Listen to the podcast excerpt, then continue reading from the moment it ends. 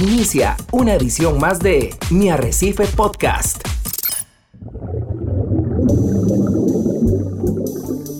Usted está a punto de sumergirse en los misterios de nuestros océanos y en el fascinante mundo de los acuarios marinos. Esto es Acuariofilia Marina, un mundo marino en la radio gracias a la Asociación Costarricense de Acuariofilia Marina, una organización sin fines de lucro comprometida con el acuarismo responsable y profesional. Muy buenos días, amiga y amigo que nos escucha por la frecuencia de la Radio Costa Rica, Radio Monumental. Que este sábado sea un sábado de muchas bendiciones, mucho provecho para ustedes en sus labores de esta mañana. Y como siempre agradecidos con que nos estén escuchando desde su casa, de su lugar de trabajo, desde sus vehículos. Y entre todos tratemos de ser un poquito más profesionales con el pasatiempo de la acuariofilia y sensibles con todos los problemas que están viviendo los organismos marinos por el cambio climático, la contaminación, y todo el daño que le estamos haciendo como humanidad a los recursos naturales.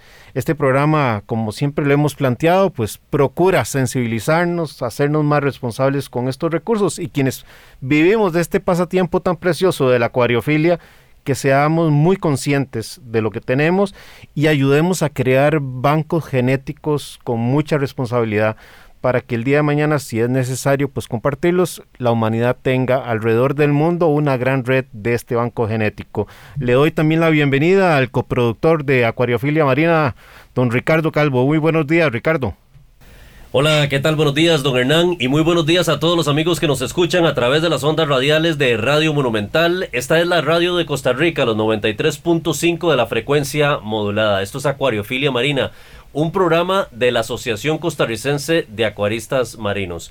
Damos gracias al Creador por darnos la oportunidad de llegar una vez más a ese espacio por el cual usted nos escucha y gracias eh, por estar con nosotros y ser parte de, esta, de este proyecto que llamamos Acuariofilia Marina y donde nos gusta compartir con ustedes conocimiento y concientizar a la gente que nos escucha a través de estas ondas radiales de la importancia y la responsabilidad de tener un hobby tan hermoso como es la acuariofilia. Hoy bien acompañados con Javier Castillo en el Control Master eh, Monumental. Tenemos un programa muy especial, don Hernán, y hemos invitado a una persona muy estimada, una, una persona de la casa, le decimos, porque creo que Rigo ha estado con nosotros en muchísimas actividades que hemos hecho. Ciertamente ha sido parte eh, fundamental de nuestra actividad estrella llamada Camco que hacemos en el Centro de Convenciones los diciembres, eh, con su empresa participando pero una persona muy respetada, con mucho conocimiento en la industria. Don Rigo Jiménez, espero que ya esté como nosotros acá disfrutando el cafecito y disfrutando de esta hermosa mañana. Buenos días y gracias por estar con nosotros acá en Acuariofilia Marina. Muchas gracias ahí por la oportunidad, sumamente halagado de que me hayan tomado en cuenta, don Hernán y Ricardo. Aquí estamos para ayudarnos. Ricardo, Riego no solo es una persona que es muy apreciada en la comunidad de la acuariofilia marina, sino también de agua dulce. Y es una persona que tiene una tradición enorme, un gran conocimiento. Así que hoy tenemos un invitado de, lujo y te agradecemos, Rigo, que nos acompañes. Hoy para introducir también un tema eh, que yo creo que para quienes no están ya dentro del pasatiempo y están valorando introducirse, creo que les va a ayudar muchísimo el programa de hoy, Ricardo. Sí, así es, don Hernán. Eh, es curioso, pero las personas cuando hemos querido entrar a un hobby como es la acuariofilia, y yo voy a, a lo mejor a compartir mi, testimonio, cuando uno quiere hacerse de una pecera, hay tantísimas preguntas que uno tiene. ¿De qué tamaño la hago? Eh, ¿cómo, ¿Cómo se consigue el vidrio? Eh, ¿Cómo se consigue el mueble? ¿Dónde acudo?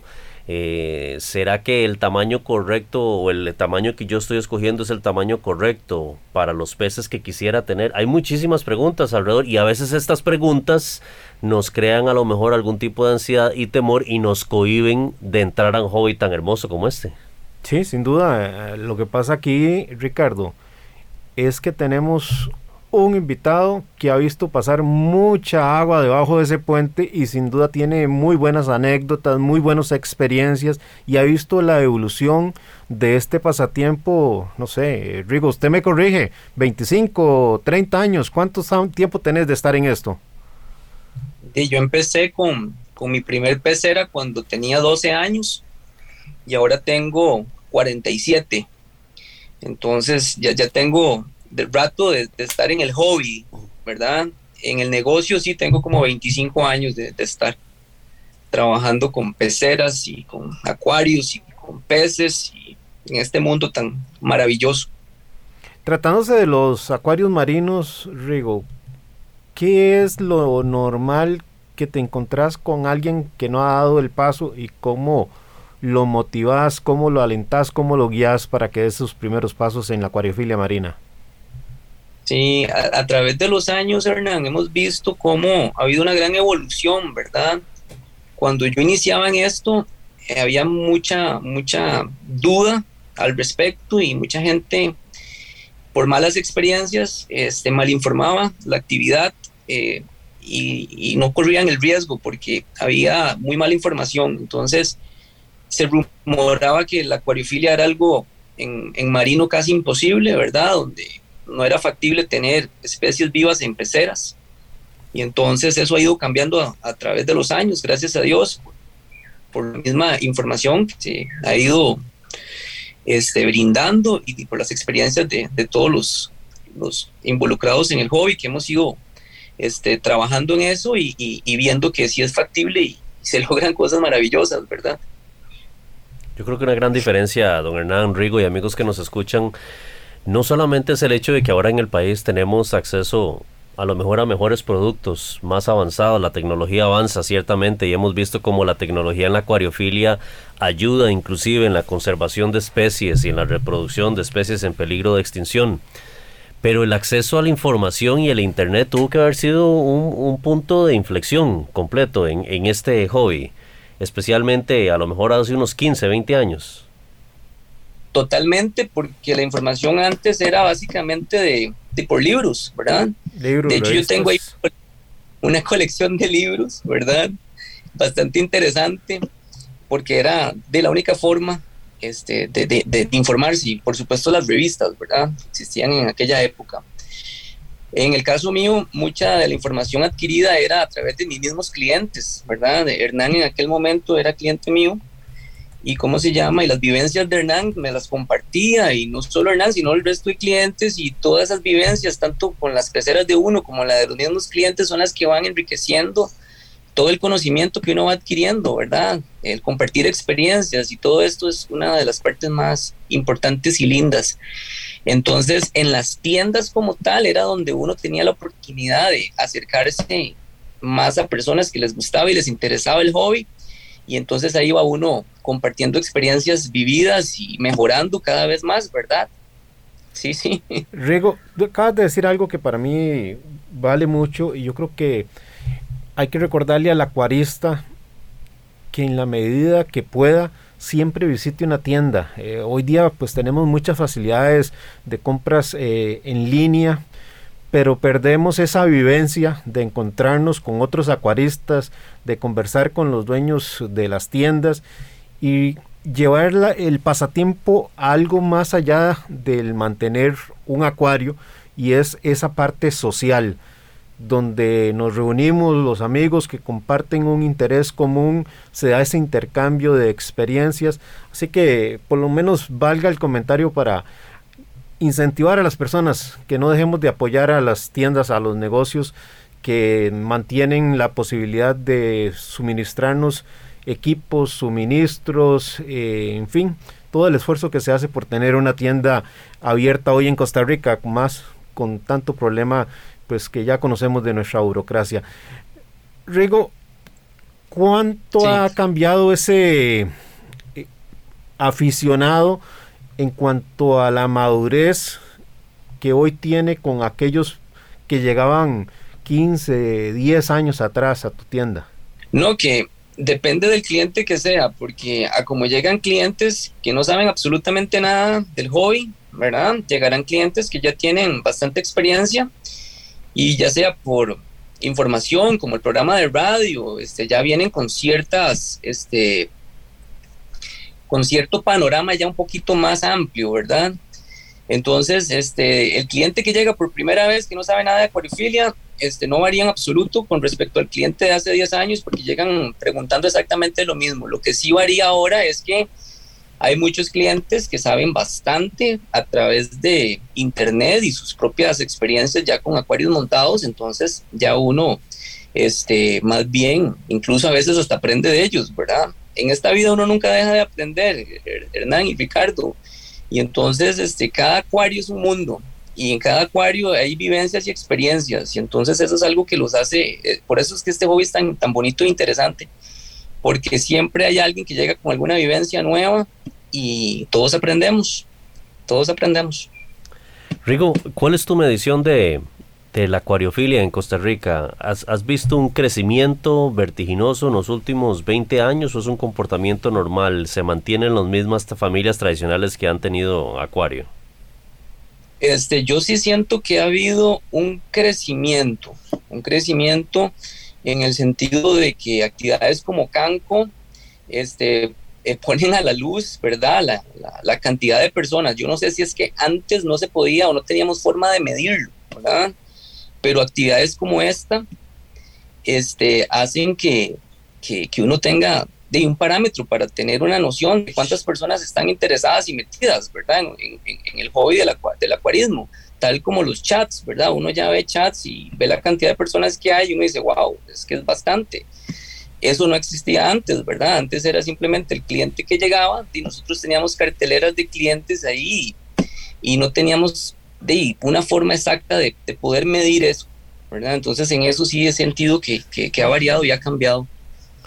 Para los clientes que llegan por primera vez, no conocen del pasatiempo, Rigo, ¿cuál es la guía? ¿Cuál es el acompañamiento que se le da? Y mucha gente llega y, me, y nos pregunta, por ejemplo, es que yo quiero tener un caballito de mar en una pecera, imagínate. Entonces eh, uno, uno ya desde ahí uno empieza como a tratar de instruirlo y formarlo, ¿verdad? Que, que, que, que eso es, es, es, poco factible, ¿verdad? Por temas de permisos, al menos en Costa Rica, ¿verdad? Entonces ya uno tiene que empezar de cero, eh, este, explicándoles, ¿verdad? Que, que, la cosa no es tan, tan fácil como mucha gente lo plantea pero que no es tampoco imposible, que hay cosas que se pueden lograr, ¿verdad? Y que, y que uno los puede eh, guiar un poquito, un poquito mejor. Generalmente la persona llega también con inquietudes como que si empieza con agua dulce o empieza con agua salada, ¿verdad? Porque y a, veces mucha gente ni siquiera sabe que hay una diferencia entre agua dulce y agua salada. Entonces, hay que empezar de cero, ¿verdad? Con, con, con, con, lo, con lo básico, básico, ¿verdad? Tal vez en este programa ahora hay mucha gente que, gracias a ustedes, ha adquirido montones de conocimientos y, y, y dirán, ¿qué puña? Qué, increíble que todavía una persona llegue y pregunte que, que, que, hay una, que si hay peceras de agua dulce y agua salada, pero eso sucede. Pero si alguien que en este momento va en el carro y nos está escuchando, está en la casa y el hijo le dice al papá, eh, yo quiero tener una, y es de esas personas que no tienen experiencia, Rigo, ¿cuál sería el consejo? ¿En agua dulce o agua salada? No sabe nada. bueno, uno empieza por ahí, ¿verdad? Uno empieza por ahí preguntando que, que si quieren una pecera de agua dulce o una pecera de agua salada, ¿verdad? Y se explica en qué consiste una pecera de agua dulce y una pecera de agua salada. Mucha gente ni siquiera tiene la más mínima noción de que, de que existen peceras, que el agua es de, de mar, ¿verdad? Que el agua es de sal y que hay peceras que son de agua dulce, ¿verdad? Es agua, agua que generalmente usamos de la, de la tubería, eso sí, tratada, ¿verdad? Y entonces son dos, dos peceras completamente diferentes. Entonces, generalmente empezamos por ese punto, que es lo que, que, que la, la, la, persona está visualizando en cuanto a, a, temas de colorido, por ejemplo, en el acuario. Este, y, y, y, el cliente es el que le va a uno evacuando todas esas dudas, más bien, ¿verdad? Y va preguntando y preguntando y uno va evacuando, pero generalmente por ahí arrancamos. Ok, ¿por cuál de los dos mundos le recomendarías a la persona iniciar? Por cualquiera de los dos. por cualquiera de los dos, porque los dos son hermosos. Son dos mundos este, diferentes, pero muy hermosos y no es tan complicado como mucha gente cree.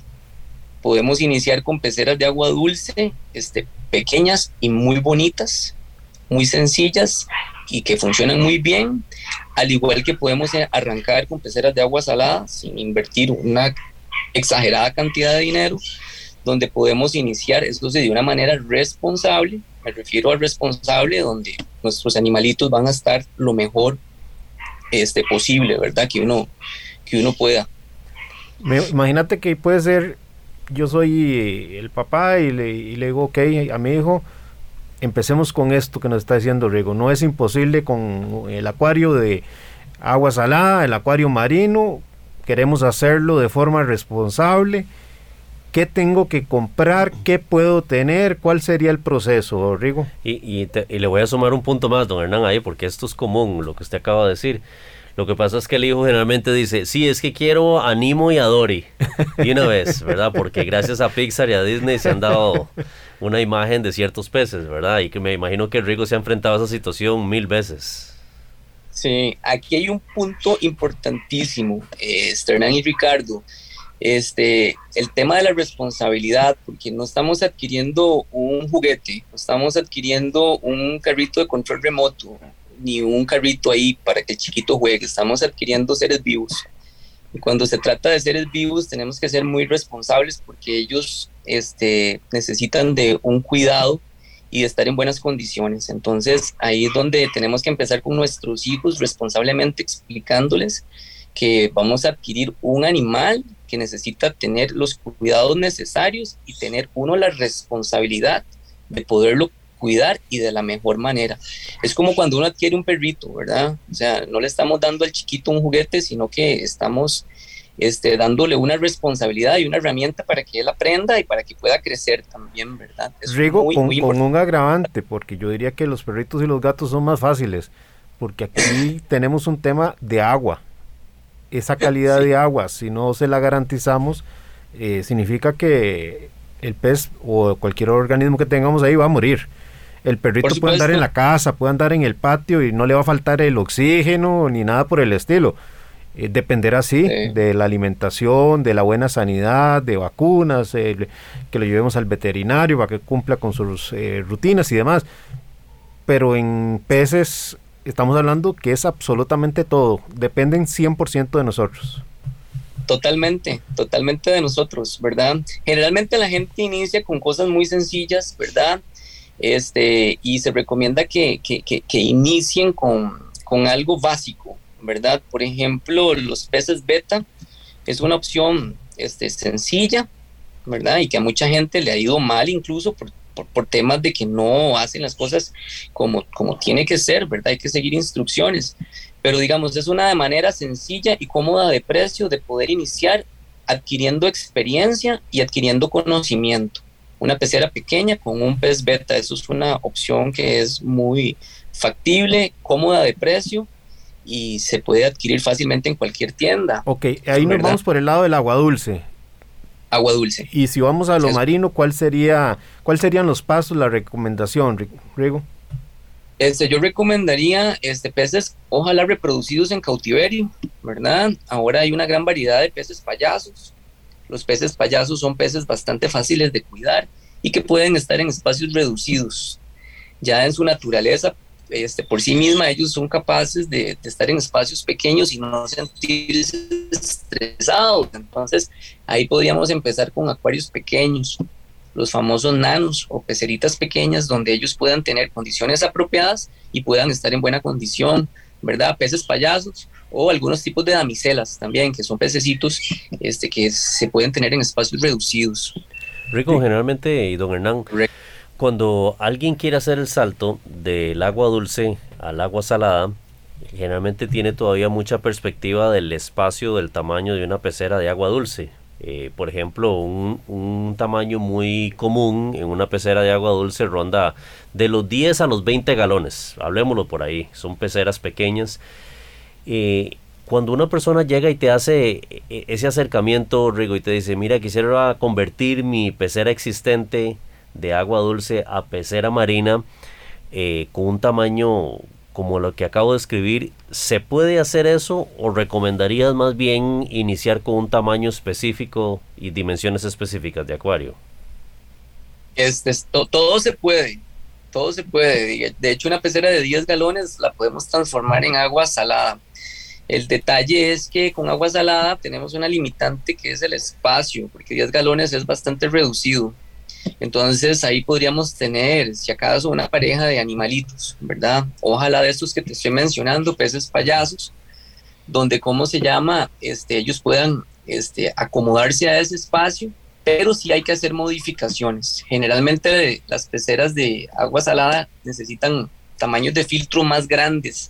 Entonces ahí es donde nosotros recomendamos este, la construcción de un filtro, un SOMP, ¿verdad? Ustedes, ustedes sí saben qué es, que es una pecera aparte de la pecera principal donde se ponen este, diferentes sistemas de filtración, una bomba aparte donde le tire el agua hacia la pecera principal y colocar ya ciertos, ciertos equipos, ciertos filtros. También existen algunos, algunas filtraciones de cascada que se pueden usar en agua salada también, ¿verdad? No es lo más recomendado, pero yo he visto acuarios de personas que con 10 galones de agua, por ejemplo, donde pueden tener un par de payasitos y, viven. O sea, lo ideal es, por supuesto, este, hacer el espacio lo más apropiado para que el pez esté cómodo, ¿verdad?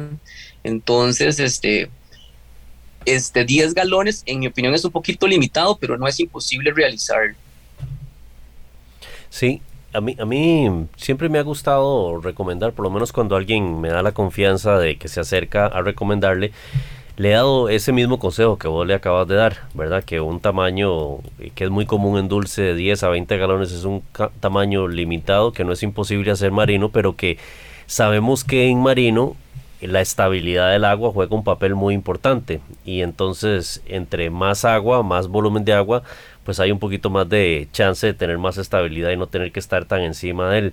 Me gusta mucho el tamaño de 30 galones para iniciar. Yo mismo cuando empecé en el acuarismo marino, don Hernán Rigo y amigos que nos escuchan, inicié con 30 galones, pero 30 galones también tiene limitaciones.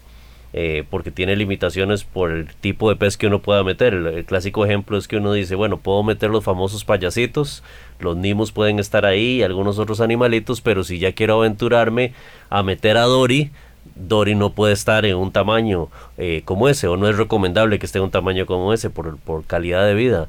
Eh, ¿te, ha pasado ese tipo de experiencias? Por supuesto, este, de no todos, o sea, lo ideal es que todo el mundo empiece con una pecera de 50 para arriba, ¿verdad? Eso sería lo, lo, lo, lo ideal, con peceras más grandes. Pero no, todo mundo, no todas las personas tienen esa posibilidad, ¿verdad? Porque es, es cuestión de, de, de, una inversión, ¿verdad? Y no todos, muchas veces, incluso me incluyo, cuando yo inicié en esta actividad, yo inicié en agua salada con 20 galones, imagínate, en aquella época. 20 galones porque era lo que yo tenía a mano, era lo que tenía disponible en ese momento y así arranqué, así inicié con unos pececitos y de no me fue tan mal porque aquí estoy, ¿verdad? Si me hubiera ido mal tal vez me hubiera decepcionado, me hubiera salido. Lo que pasa es que en el proceso este, puede uno llevar un poco de palo, ¿verdad? Me refiero a, eso en el sentido de que eh, tamaños muy reducidos este, es sinónimo de, de peces un poquito estresados, animales tal vez en no muy buenas condiciones por el, requerimiento de calidades de agua y un montón de aspectos que ustedes también conocen. Pero, como les digo, no es imposible y es el salto inicial para poder uno continuar en la actividad y poder este, avanzar y llegar a tener algo este, de mejor tamaño, mejor calidad y mejores condiciones. Entonces, no es que no, no, no es organizar las pequeñas, pero sí, si se va a hacer algo pequeño, es, hay que estar muy claro de que es para tener un par de pececitos que estén en buenas condiciones y entender que es posible hacerlo, realizarlo, e incluso se pueden hacer hasta acuarios pequeñitos de 10 galones con algunos tipos de corales que no sean muy exigentes, ¿verdad? Yo he visto nanos pequeñitos con condiciones y tienen unos jardines de zoántidos increíbles, ¿verdad? Y en peceras de 10 galones, ¿verdad? Pero ahí también va dependiendo de el seguimiento que le dé el cliente o el dueño de la pecera como tal y las recomendaciones eh, con las personas que saben un poquito más del tema para que ellos puedan realizar esas cosas. Rigo, permíteme tratar de abordar el tema también desde otra perspectiva. Si bien es cierto, eh, tenemos esa gran responsabilidad de obtener organismos vivos a los cuales hay que darle una calidad de salud que les permita la vida lo más próximo a su ambiente natural, también lo cierto del caso es que estas peceras van en nuestras casas y si el trabajo está mal hecho, eh, una pecera por ahorrarnos un poco de dinero se hace mal, un vidrio que no es el grosor conveniente en un país sísmico o por una persona no experta eh, con experiencia haciendo peceras, eh, desde que tienen un peso importante ya cuando tienen arena, roca, agua, el volumen de agua y se tienen que asentar en una urna que dé seguridad, hasta casos tan sencillos que estoy seguro que ustedes, eh, Ricardo y, Rigo, tienen experiencia de que a veces llegan niños y les da por golpear el vidrio. Eh, y eh, al final de cuentas no tenemos vidrios de seguridad en la gran mayoría de nuestros acuarios marinos porque tenemos que hacer ciertas perforaciones, no digo que sea imposible, pero hay que hacerle algunas perforaciones y eso el vidrio de seguridad nos hace limitaciones, lo cual significa que hay una presión interna del agua hacia el cristal que si ese vidrio no se explotan podrían convertirse en cuchillas eh, y entonces ahí es donde el padre de familia tiene la gran responsabilidad de no solo entender que hay organismos marinos, sino que también hay un efecto de seguridad para con la casa, que además estamos juntando electricidad con agua. de imagínese usted eh, electricidad y agua, qué, buena combinación, ¿verdad? Hay que, hay que tener mucho cuidado, mucho cuidado. Si te parece más este, bien, Rigo, hagamos lo siguiente. Eh, se nos vino el corte comercial y entonces vámonos a corte comercial y regresamos con estas experiencias que nos eh, vas a contar. Mi Arrecife Podcast. Muchísimas gracias por seguir en compañía de Acuariofilia Marina acá en Radio Monumental, la radio de Costa Rica. Hoy estamos conversando con Rico Jiménez, un buen amigo de la casa, sobre las consideraciones a tener cuando uno decide tener una pecera, ya sea de agua dulce o agua salada y ser parte de este hobby tan maravilloso. Y Rigo, hablábamos un poco acerca de las dimensiones antes del corte comercial, las consideraciones eh, con respecto a los peces y la calidad de vida que le puede dar uno a los peces dependiendo ese tamaño de la pecera, pero también hay consideraciones en términos de seguridad. ¿Cómo abordas ese tema con potenciales clientes? Ok, muy importante, vean. Eh, un litro de agua pesa un kilo empecemos por ahí. si usted quiere tener una pecera de 100 litros, son 100 kilos, 100 kilos de peso, ¿verdad? Una pecera de 10 galones, este, imagínense lo que pesa una pecera de 10 galones, por pequeñita que sea, es un peso muy considerable, que si no se construye de la forma correcta y, tomando en cuenta ciertos, este, ciertas indicaciones como grosores de vidrio y tipos de silicón, puede convertirse en, en un problema un problema y un problema de seguridad también para nuestra familia, ¿verdad? ¿Por qué digo eso? Porque eh, cuando uno pone agua en un recipiente se ejercen presiones, ¿verdad? De, presiones muy grandes y que pueden fácilmente este, quebrar o reventar un acuario. Entonces hay que considerar el grosor del vidrio y también dónde vamos a colocar nuestro acuario, en qué tipo de mesa o estante lo suficientemente fuerte para que soporte esa cantidad de peso. Rigo, ahí quisiera profundizar porque me parece un punto muy importante y, creo que es una de las consultas más constantes que recibimos en este hobby. ¿Qué grosor de vidrio es recomendado dependiendo del galonaje o las dimensiones? Eso sería una pregunta. Y la otra pregunta es, me encantaría profundizar sobre el mueble. Escogemos un mueble de madera, eh, asumiendo que no lo podemos poner la señora o el, caballero no lo puede poner sobre la mesa que tiene ahí tradicional con algunos adornos, ¿verdad? Sino tiene que ser algo un poquito más eh, preparado, más reforzado. O escogemos algo de metal. ¿Cuáles son las, los pros y cons en cada uno de los dos?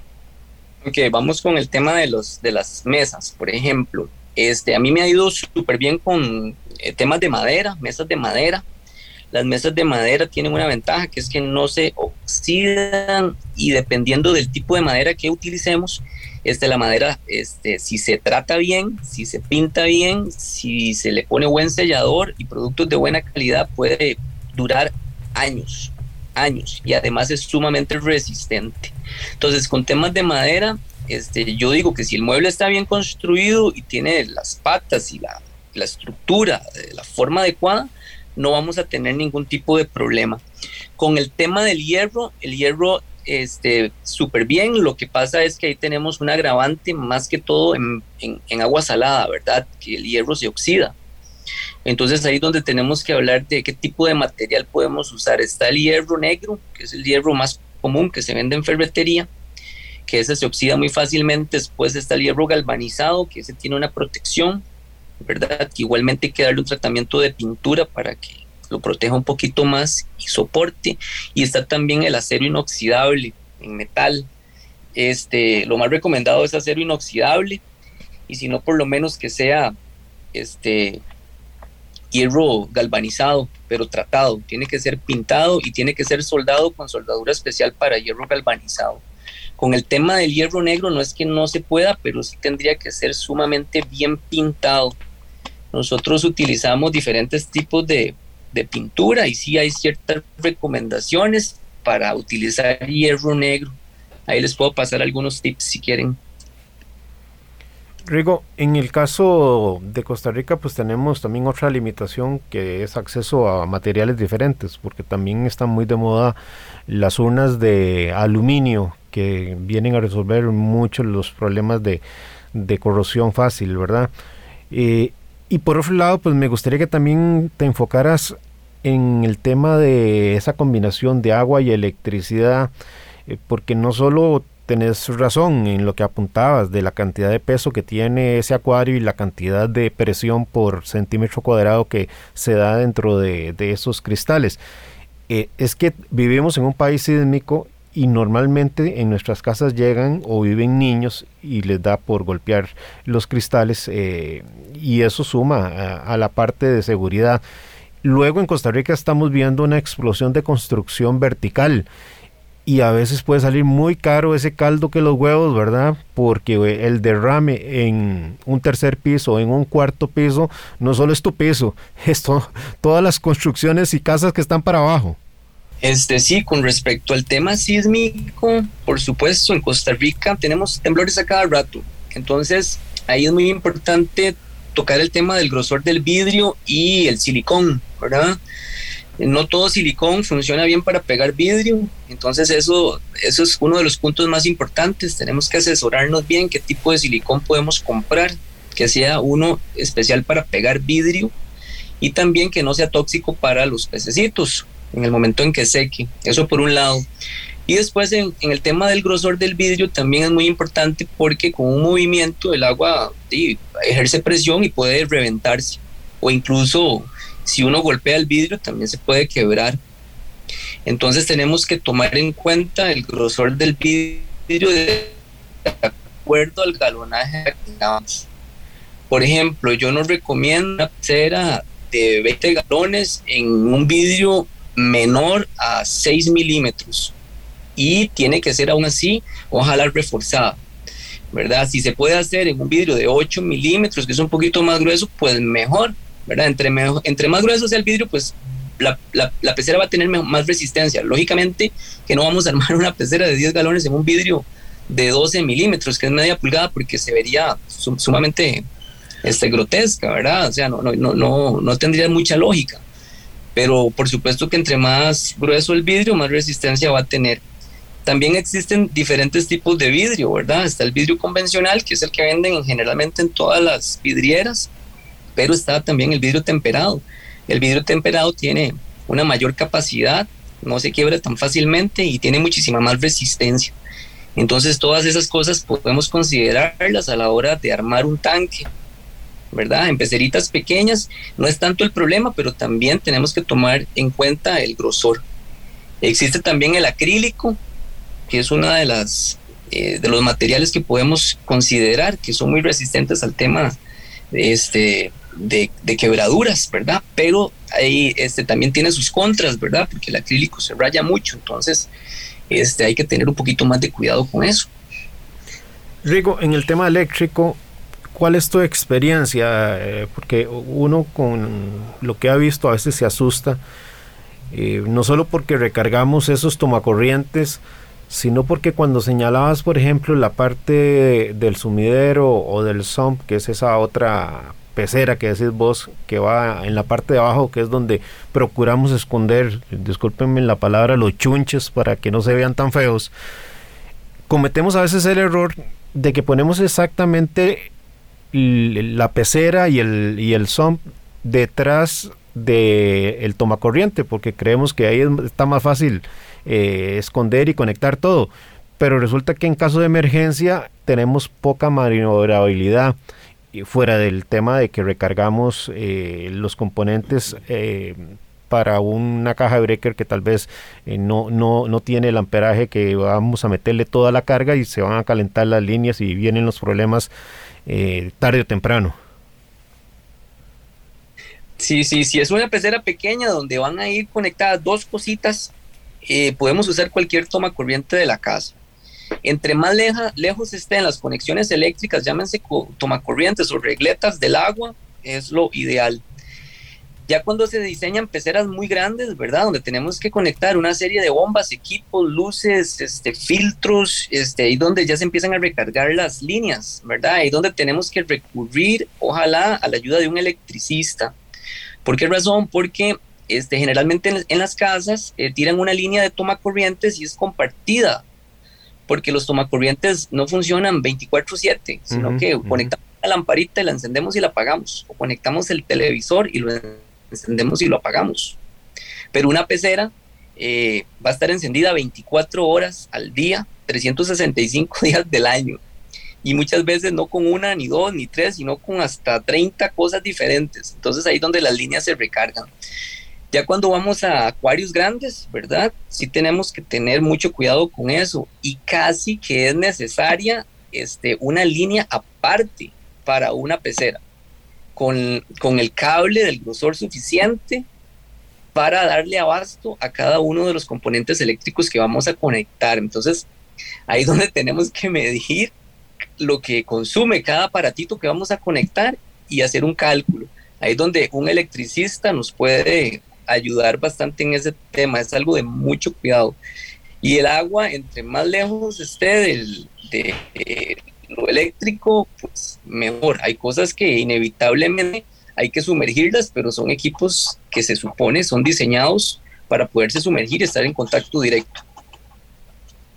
Correcto. Y, y después asesorarse bien, Rigo, porque no en pocas oportunidades he visto, por ejemplo, personas que adquieren un calentador de agua que no está diseñado precisamente para el agua marina y tal vez eh, no son de los de cristal y luego vienen grandes problemas de contaminación del agua porque son calentadores de algún tipo de metal y comienzan a soltar estaño o algún elemento contaminante.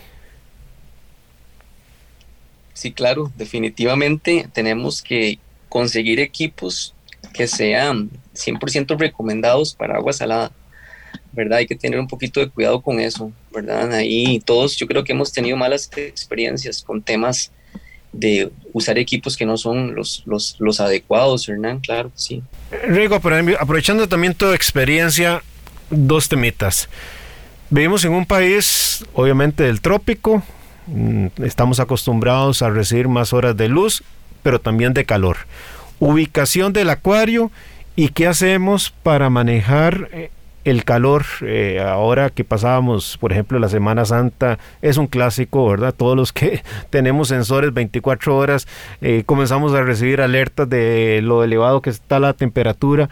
¿Qué podemos hacer para manejar eh, un poquito que el agua no vaya convirtiéndose en un elemento estresante para estos organismos, principalmente los corales, por ejemplo?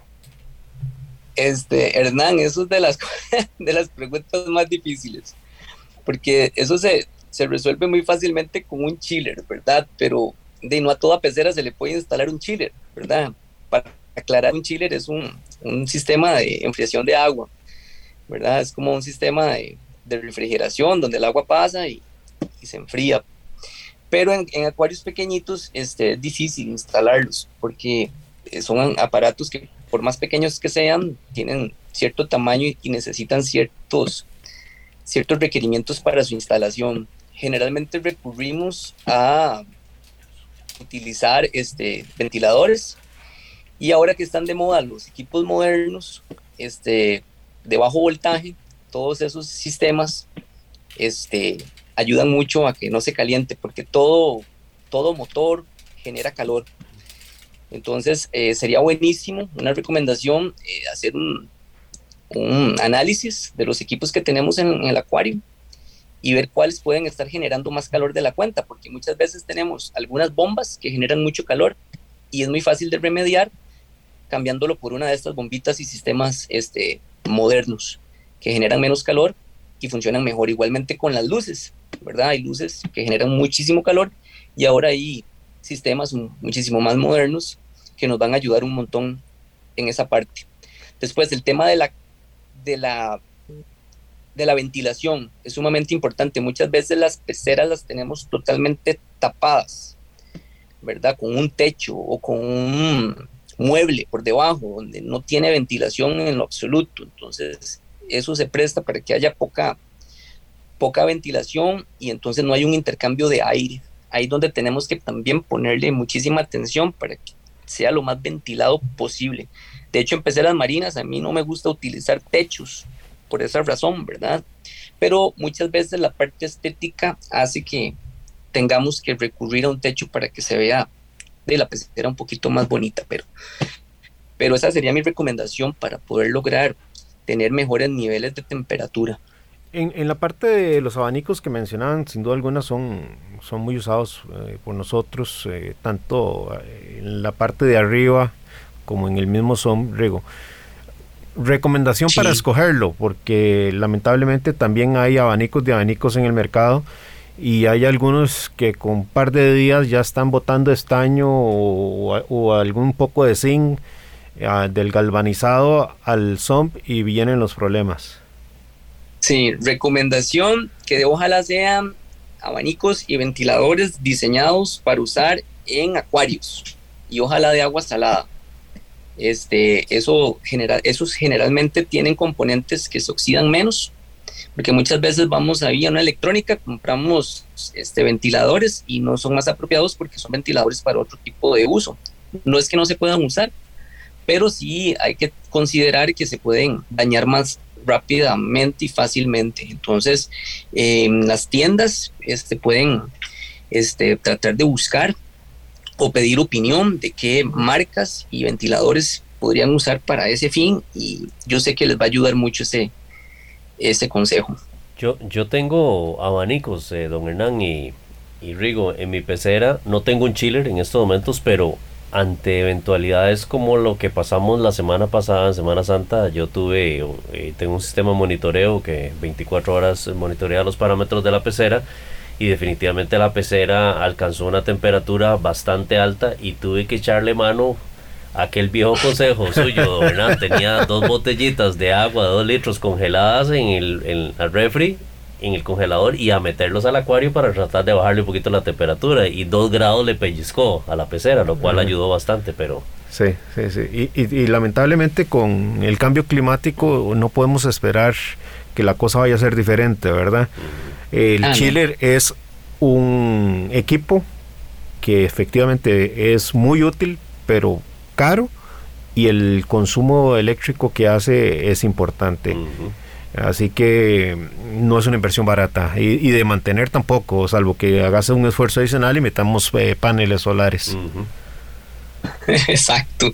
Igualmente, en todo lo que son equipos de pecera, bueno, eso es para los que ya están un poquito más avanzados, incluso los que están iniciando, siempre es bueno tener dos equipos de cada cosa. Si la pecera es pequeñita y tiene un filtro sencillito, aunque sea de cascada, no tener solo uno, tener uno de backup en caso de que falle. Y así sería genial en cualquier equipo que tenga ya y pues una, no solo una inversión grande, sino una inversión normal, porque podemos evitar una, una tragedia y podemos remediar el asunto rápido. A veces el tiempo es oro, ¿verdad? Y no tenemos que andar corriendo si tenemos dos eh, componentes de cada uno. Ok. Rigo, tal vez aprovechemos los últimos minutos eh, por, por, otra área totalmente diferente. Nos vamos al agua dulce, pero teniéndote en el programa no quisiera dejar de lado. Vos tenés una gran experiencia también haciendo jardines acuáticos en los patios de las casas eh, o hacer pequeños laguitos artificiales. Eh, si alguien está interesado en eso, ¿qué recomendaciones eh, podrías darnos? Lo, digo, lo digo porque eso es precioso, pero nuevamente viviendo en el trópico, con la cantidad de luz que tenemos, el calor que tenemos, eh, a la vuelta de 15 días la gente ya no ve el agua lindísima, lo que ve es un poco de nata verde, ¿verdad?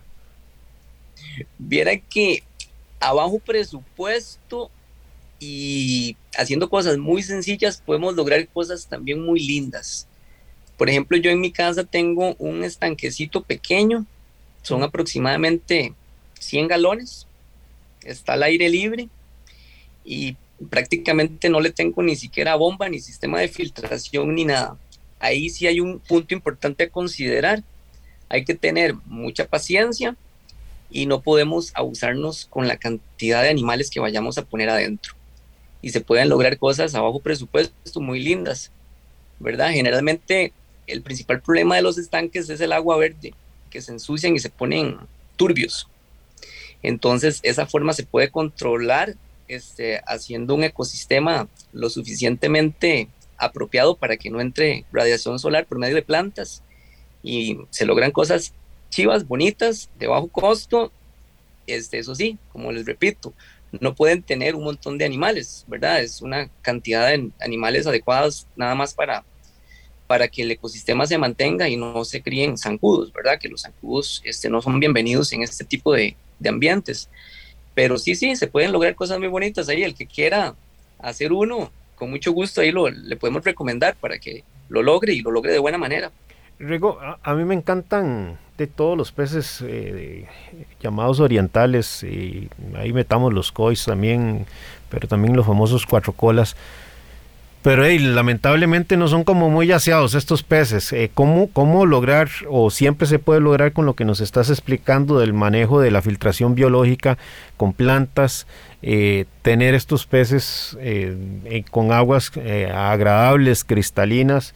¿Cómo manejar la alimentación que les damos también para que no se genere un exceso, también que al final termine elevando esos nutrientes y provocando algas indeseables? Este, con los koi es un poco difícil, Hernán, porque son animales que crecen demasiado, ¿verdad? Yo tengo amigos y clientes que tienen kois que son kois casi de un metro, ¿verdad? Entonces son animales súper grandes y que por ende comen y defecan, entonces no podemos tenerlos en un espacio de pequeño, lamentablemente ya este tipo de animal sí tiene que ser un espacio muy grande, pero por ejemplo algunos tipos de orientales como los cometas y los cuatro colas, en un tanquecito como el que tengo yo, que son 100 galones, usted puede tener un par de orientales, no necesita ni siquiera tener oxigenación ni tener filtro, ¿verdad? Porque ahí las mismas plantas y todo el ambiente proporcionan lo necesario para que ellos estén de forma adecuada. Pero oye, estamos hablando solo de dos animalitos, ¿verdad? Ya si se quisiera tener un estanque con más cantidad, pues entonces ya tenemos que recurrir a algo más grande o, utilizar ya sistemas de filtración y cosas eh, que nos oxigenen el agua y no la mantengan. Rigo, en cuanto a los cuidados del agua, eh, para un tipo de estanque como el que nos decís, eh, cómo manejarlo, porque obviamente el agua de grifo pues también va a venir con nutrientes o va a tener alguna situación de cloro por el tratamiento que hacen las aguas municipales. Anticloros, acondicionadores de agua y igualmente un estanque es como una pecera. Vamos a tener que tener este, cambios parciales de agua, ojalá semanalmente. Uno le bota un poquito de agua y le repone agüita este, fresca, nueva, utilizando algún tipo de acondicionador. Y viera que, bueno, y uno aprovecha el cambio también para, generalmente la suciedad se va al fondo, ¿verdad? Entonces uno succiona toda esa suciedad por medio de un sifón o una bomba y, o una manguera si tenemos gravedad y tratamos de succionar la, la cochinadilla que se hace en el fondo y se repone con agua limpia con acondicionador. No, hubiera que dado muy buen resultado, pero como les explico, son estanques que se pueden manejar con, con pocos animales. Después hay animales, eh, algunos peces que no necesitan oxígeno disuelto, entonces podemos poner, por ejemplo, los guramis, los betas. Entonces pueden tener un estanque con ese tipo de animalitos y pueden tener ya más cantidad de, peces sin, sin, problema, pero todo está en buscarle este, la, solución al asunto, ¿verdad? Y tratar de hacer un estanque que se pueda sostener solito. Perfecto. No, Rigo, llegamos hacia el final del programa de Acuariofilia Marina. Muy agradecidos con el tiempo que hoy nos has regalado para compartir toda esa experiencia y invitarte para que más adelante nos acompañes nuevamente en Acuariofilia Marina, Ricardo. Sí, sí, definitivamente Rigo es una, una biblioteca de acuarismo ¿verdad? Este, muchísimos años de estar en este hobby, Rigo, y te agradecemos muchísimo por compartir ese conocimiento con los oyentes de Acuariofilia Marina. Es la primera invitación, pero ojalá no sea la última, que nos acompañes por acá, y gracias por haber estado con nosotros. Sí, claro, muchas gracias. ¿Puedo dar un último consejo? Adelante. Este, eh, como hablamos todo el tema de las peceras, los grosores y todo, algo muy importante ya para terminar, es aislar el vidrio de la superficie donde se vaya a colocar. Esa parte es sumamente importante para que lo tomen en cuenta la gente que está iniciando, ¿verdad? Nunca poner el acuario directamente el vidrio sobre la superficie, sea madera, cemento, metal o lo que sea, siempre hay que ponerle un aislante, llámese un hule o un esterifón o algún material que lo vaya a sostener para que no haya fricción y no se vayan a romper. Eso sí creo que es muy importante. Muy bien, Rigo, te agradecemos mucho que pases un lindo día sábado y amigos, nos volvemos a encontrar en Acuariofilia Marina el próximo sábado de 9 a 10 de la mañana por Radio Monumental, la radio de Costa Rica. Acuariofilia Marina, un mundo marino en la radio, gracias a la Asociación Costarricense de Acuariofilia Marina.